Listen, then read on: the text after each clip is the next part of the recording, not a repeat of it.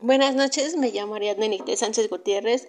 Estoy en la materia de programación de sistemas operativos. La actividad es la número 2, la organización del sistema de archivo. Estoy con la profesora Carmen Gómez Pérez y este, bueno, vamos a comenzar con el nombre de los sistemas de archivo seleccionado. El primero fue EXFAT en la cual diré las ventajas y desventajas del mismo. Dentro de las ventajas del XFAT, soluciona los problemas descritos relativos al almacenamiento multiplataforma de archivos de gran tamaño. Eh, es Permite mostrar y reproducir archivos en prácticamente todos los dispositivos multimedia, sean actuales o no, ya sea como cámara, radios de coche, reproductores multimedia o televisores. Dentro de, los dentro de las desventajas de EdgeFAT es que es un ordenador con el antiguo sistema operativo Windows XP si lo tiene, es necesario realizar una actualización. De lo contrario, no reconocerá el formato Windows Vista. El formato Windows Vista también requiere que se instale el Service Pack 1 o el Service Pack 2 para poder reconocer el EdgeFAT. Eh, además, si se usa de forma intensiva, al margen del sistema operativo y de la plataforma, puede que el disco duro o soporte del almacenamiento no se reconozca o que sea necesitan varios intentos para transmitir los datos sin que se produzcan errores. Puesto que XFAT no copia los, los datos maestros de forma redundante, los soportes de almacenamiento que usa XFAT como sistemas de archivos siempre han de extraerse del ordenador con mucho cuidado. Y bueno, hablando del sistema de archivos NTFS, una de las ventajas del NTFS es que puede escribir archivos pequeños bastante más rápidos. Usa, este, gracias a la selección inteligente de los sectores que se ocupan, el sistema de archivos atenúa el problema de la fragmentación y reduce la necesidad de desfragmentar el disco constantemente.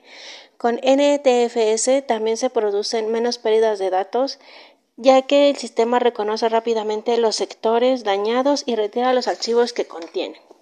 Dentro de las desventajas del NTFS es que no se utiliza en soportes de almacenamiento extraíbles, ya sean discos HDD o SDD externos, los sticks USB y las y las tarjetas de memoria. También eh, no es compatible con los dispositivos Apple y ya. Este, dentro de las operaciones soportadas por ambos, bueno, hablaré primero del EdgeFAT. El EdgeFAT tiene Facilita la transmisión de archivos entre ordenadores Mac y los que no lo son. Admite mayores tamaños de archivo y de partición. El NTFS, como indica Mesa, eh, tiene dos tipos de cuenta dos tipos de categorías, los permisos de directorio y los permisos de archivo. Entre los permisos de directorio que se encuentran, rápidamente diré que es el DINE, donde el, usuario no tiene acceso al directorio, read, el usuario puede ver el directorio y los archivos del directorio, puede ver atributos propietarios y permisos, write, el usuario puede crear nuevos archivos y subcarpetas, cambiar los atributos de la carpeta y ver los permisos y propiedades. El list folder contents, ver los nombres de archivos y subcarpetas en el directorio. Read y execute es ejecuta acciones permitidas de los permisos de read y de los folder contents. Dentro de los permisos de archivo, como propietario el usuario tiene el control total sobre los objetos y puede asignar permisos a otros usuarios para que accedan a ellos. Este control puede ser desde una denegación total de acceso hasta el otorgamiento de propiedad de un archivo o carpeta a otro usuario y dentro de ellos también se encuentra el deny, el usuario no tiene acceso, read, el leer el archivo y ver los atributos propietarios y permisos, write puede sobreescribir en el archivo, cambiar los atributos y ver el propietario y los servicios, read y execute, ejecutar aplicaciones y acciones permitidas por el permiso de red.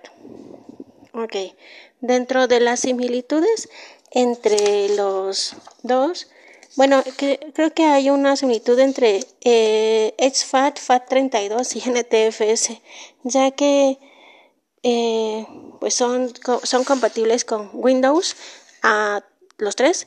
Y bueno dentro de las principales diferencias es que radican principalmente en la ampliación del tamaño de los archivos y la partición y en la mejora de la compatibilidad.